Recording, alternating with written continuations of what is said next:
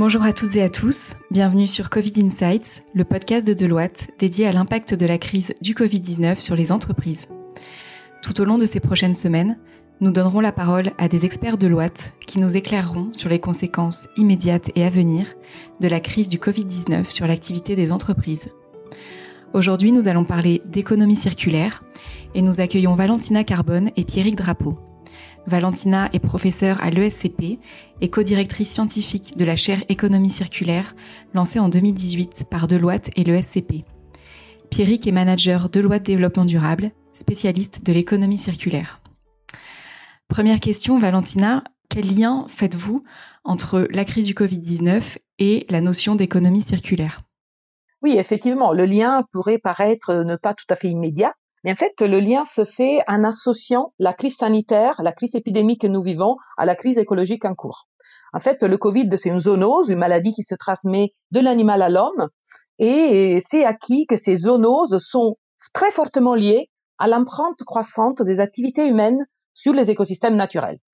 Euh, certains scientifiques parlent désormais du fait qu'on soit rentré dans l'âge de l'anthropocène, L'anthropocène, c'est étymologiquement l'âge de l'homme. Ça veut dire quoi? Ça veut dire que par la déforestation, l'extraction des ressources fossiles, la surexploitation des sols, euh, l'empreinte humaine est en train d'envahir les écosystèmes et cela provoque des zoonoses. Mais ça, c'est le point de vue des experts. Euh, moi, j'ajouterais aussi que la société perçoit ce lien. Une enquête récente euh, Ipsos du mois d'avril montre que les Français associent directement la crise sanitaire actuelle avec le changement climatique et bien, sûr les, les enjeux du système de santé. Et enfin, comment cela se relie au modèle économique? Je dirais qu'un constat peut être fait, c'est que la crise du Covid remet en discussion le modèle dominant, qui est modèle extractiviste, basé intensif en utilisation de ressources et très linéaire on est structuré sur des chaînes de valeur globales, on le sait. Et donc, euh, l'économie circulaire, qui se veut une économie de la ressource, peut être une alternative au modèle économique dominant. Merci Valentina. Alors on parle d'économie circulaire. Est-ce qu'on peut revenir, Pierrick, sur la définition de cette notion? Oui, bien sûr. Alors, Valentina a déjà introduit certains éléments de l'économie circulaire, et c'est vrai que c'est un concept qui peut paraître simple parfois, en tout cas c'est là en apparence, mais c'est parfois difficile aussi à, à, définir.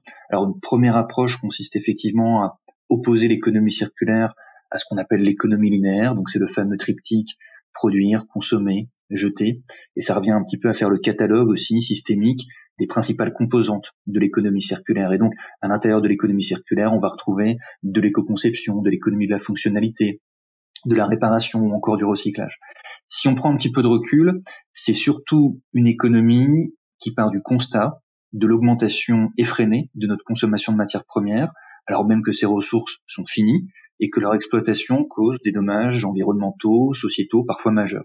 Et donc ce que vise l'économie circulaire, c'est une gestion efficace des ressources en faisant prévaloir la valeur d'usage des produits, donc leur longévité, leur qualité environnementale, sociétale, etc., sur leur valeur d'échange marchande.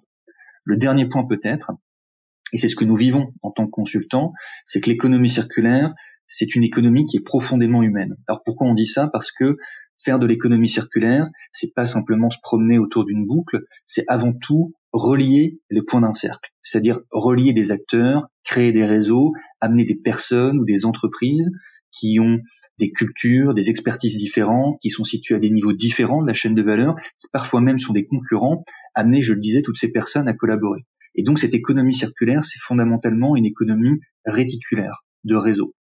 Et en disant cela, je pense qu'on mesure bien le potentiel gigantesque en fait de recomposition euh, économique, industrielle, sociale de cette approche, avec comme point de chute assez évident une réflexion sur la relocalisation d'un certain nombre d'industries.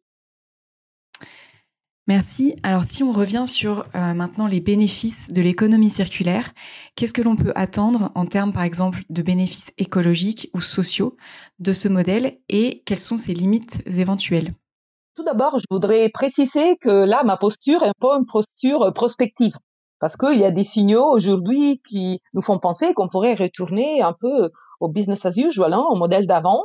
On voit qu'il y a des appels à retarder la mise en œuvre du Green New Deal au niveau européen, ça de la part de certains États. On voit les PDG du CAC 40 qui demandent une pause fiscale et un ralentissement avec les projets environnementaux. Donc, disons que là, on est plutôt dans une démarche pour le futur, un modèle qui pourrait être souhaitable pour apporter des bénéfices au niveau social et environnemental. Bon, déjà pour l'aspect environnemental, euh, ça va de soi, l'économie circulaire vise par nature des objectifs d'impact et d'empreinte environnementale réduite, que ce soit via les boucles, comme on a déjà mentionné, hein, qui consistent à, à, à, rallonger le cycle de vie des produits, à réutiliser les produits, voire à le recycler en fin de vie. Là, on a des objectifs de préservation de ressources.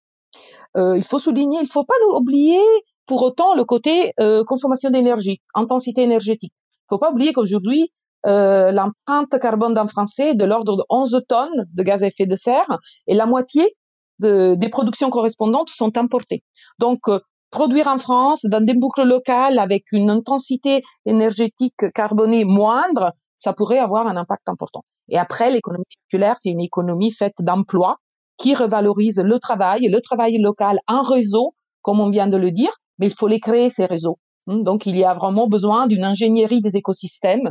Il faut développer les compétences, il faut former les gens, un travail aussi de la réparation, du manuel. Et là, les collectivités locales, les consultants, euh, les institutions académiques ont vraiment un grand défi devant eux. Merci Valentina. Pierry, vous aviez des éléments à ajouter? Oui, tout à fait.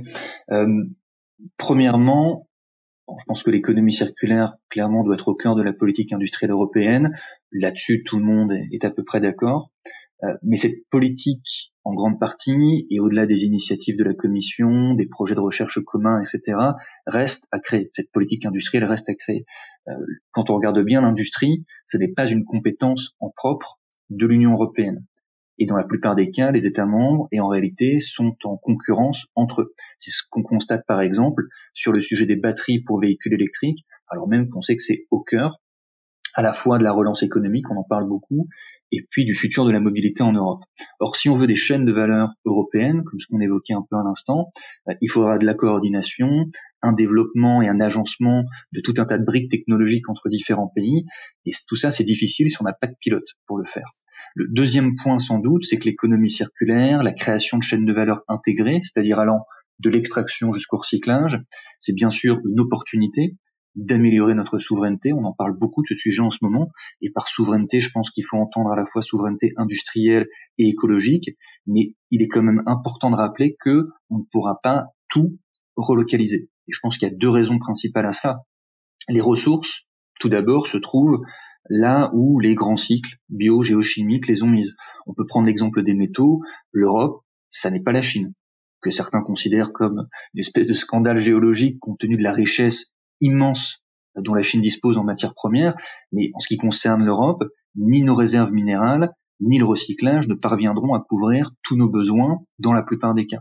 Et la raison, en fait, en est simple. Euh, l'économie circulaire fonctionne en grande partie sur les stocks existants, c'est-à-dire sur les produits en cours d'utilisation ou arrivant en fin de vie. Donc vous ne réparez, recyclez, etc. que ce qui a été mis sur le marché précédemment.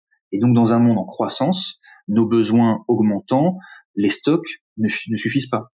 Vous vous éloignez toujours un peu plus de l'autosuffisance. Et donc dans ces circonstances, et sauf à ce que le monde d'après Covid soit radicalement différent, au point de remettre même en cause les dogmes de la croissance, euh, nos boucles vont rester ouvertes, c'est-à-dire ouvertes en termes de consommation de nouvelles matières premières et ouvertes également sur le reste du monde.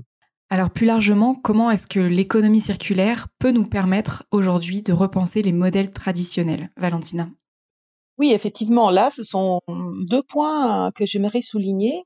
Déjà, je parlerai plutôt des conditions nécessaires pour que le modèle de l'économie circulaire puisse s'ancrer dans un territoire et puisse devenir un nouveau modèle, deux modèles alternatifs et devenir un modèle dominant. Euh, Aujourd'hui, nos outils de mesure, d'évaluation de la prospérité et du bien-être sont tous des outils très linéaires, axés sur la croissance, le PIB, et ce sont des modèles qui ne prennent pas en compte l'utilisation euh, excessive peut-être parfois des ressources, ne prennent pas en compte euh, la valeur d'usage des produits ne prennent pas en compte effectivement les bénéfices qui peuvent être apportés par un rallongement de la vie des produits, par une réduction du gaspillage. Et donc, effectivement, pour que cette économie puisse être opérationnalisée, il faut qu'on se dote des outils de mesure et d'évaluation adéquate. Donc sortir de cette approche très linéaire, très extractiviste, encore une fois, et très axée sur la croissance. Ça, c'est vrai au niveau d'un pays, mais c'est vrai aussi au niveau des entreprises qui doivent se doter des outils de pilotage les plus à même de favoriser euh, une transition circulaire. Donc ça, c'est un premier point qui paraît tout à fait important. Et je voudrais revenir sur un autre point aussi pour rebondir sur le point mentionné par Pierrick tout à l'heure euh, sur la résilience. Aujourd'hui, on parle aussi beaucoup de gestion des risques. Hein. Et on dit que la gestion des risques revient sur le devant, il faut se réapproprier les méthodes et tout ça. Mais faisons attention parce que le risque de cette approche des risques traditionnels peut être euh, celui de retomber sur une gestion des risques un peu l'un contre l'autre. Euh, des démarches donc du coup à nouveau de prédation, d'accaparement des ressources. Euh, la crise actuelle et surtout la crise écologique, environnementale, exige que l'approche risque revisite la notion de risque même. On parle de risque systémique, on parle de risque d'attente au contexte dans lequel les entreprises évoluent. Donc le contexte n'est plus un contexte exogène, devient un milieu. Il faut faire avec il faut bien le penser d'emblée dans toutes les démarches pour pouvoir évaluer les externalités négatives, notamment les externalités environnementales et sociales. Donc en fait, moi je trouve que l'économie circulaire soulève un vrai défi, euh, un vrai dilemme aussi pour la notion de résilience. Est-ce qu'on va vers l'adaptation? On s'adapte aux nouveaux risques, on essaie de sortir gagnant, ou est-ce qu'on va vers une transformation et donc une réconception des systèmes? Merci. Alors, dernière question. Euh, dans quel secteur est-ce que l'on peut s'attendre à ce que les principes de l'économie circulaire donnent lieu à de véritables transitions écologiques? On pensera peut-être, je pense, au, plastique. Le plastique, c'est vrai que c'est devenu depuis quelques années la cible privilégiée de la mise en œuvre de politiques d'économie circulaire. On a eu la directive européenne sur les plastiques à usage unique. En France, récemment, l'adoption de la loi anti-gaspillage et pour l'économie circulaire. Et il y a par ailleurs un enjeu réputationnel extrêmement fort pour de nombreuses marques. Et si on regarde là aussi en prenant un petit peu de recul, il faut se rappeler qu'on consomme actuellement 350 millions de tonnes de plastique chaque année dans le monde et que ce chiffre pourrait tripler dans les 30 prochaines années. Donc l'urgence est indéniable et il faudra partout où c'est possible à la fois réduire nos consommations mais aussi soutenir dans le même temps le développement d'une industrie du recyclage. Alors ça peut paraître anodin, mais en fait c'est une équation qui est très difficile à tenir, parce que prévoir de réduire les volumes à recycler et en même temps demander aux entreprises d'investir pour créer de nouvelles usines, c'est pas évident. Pourtant, ça amène, et d'ores et déjà on constate, un des changements très profonds dans l'industrie des plastiques, avec l'émergence de nouvelles technologies de recyclage, notamment autour du recyclage chimique et enzymatique. Et d'ailleurs, c'est important de noter qu'on a des pépites industrielles françaises vraiment sur ces sujets. Euh, une, éco, une éco-conception aussi, plus poussé les produits, où l'on va réfléchir, par exemple, euh, sur des emballages monomatériaux ou plus facilement recyclables, ou encore qui incorporent des matières issues du recyclage. On va penser à des nouveaux polymères d'origine naturelle. On va également réfléchir à des modèles de commercialisation innovants, à de la reverse logistique, etc. Et donc, tout ça a un effet d'entraînement extrêmement fort sur l'ensemble de la chaîne de valeur et sur les comportements des consommateurs. Valentina, vous souhaitez compléter? Oui, je, je pourrais citer d'autres industries, effectivement, mais j'aimerais plutôt, en revanche, élargir, sortir un peu de la logique secteur, industrie, filière, qui est très présente dans l'économie circulaire et certes importante, notamment pour saisir les caractéristiques techniques propres au plastique versus les enjeux de l'alimentaire. Hein. Ça, je nie pas l'importance d'une approche par filière, mais il faut aussi valoriser le fait que l'économie circulaire s'inscrit dans des territoires. Et donc, c'est important de dépasser la logique par chaîne il faut s'inscrire dans une logique réticulaire, comme le disait au début Pierrick. Et donc, je voudrais citer, pour conclure, l'exemple de la ville d'Amsterdam, qui a annoncé son plan d'adoption de l'économie du donut, qui est une économie euh, circulaire augmentée, parce que veut non seulement respectueuse des limites planétaires, mais elle prône aussi des conditions sociales équitables et harmonieuses. Pourquoi je veux le citer cet exemple? Parce que pour moi, ça me donne l'occasion de citer trois mots-clés de l'économie circulaire que j'aimerais bien laisser pour conclure cette intervention, qui sont ancrage territorial, organisation en symbiose, un réseau, et donc euh, symbiose, réseau et territoire me semblent être effectivement les mots-clés de l'économie circulaire et aussi du monde post-Covid. Merci beaucoup à tous les deux, Valentina et Pierrick, pour vos éclairages sur l'économie circulaire à l'heure du Covid-19. Et merci à tous d'avoir suivi ce nouvel épisode de Covid Insights. À très bientôt.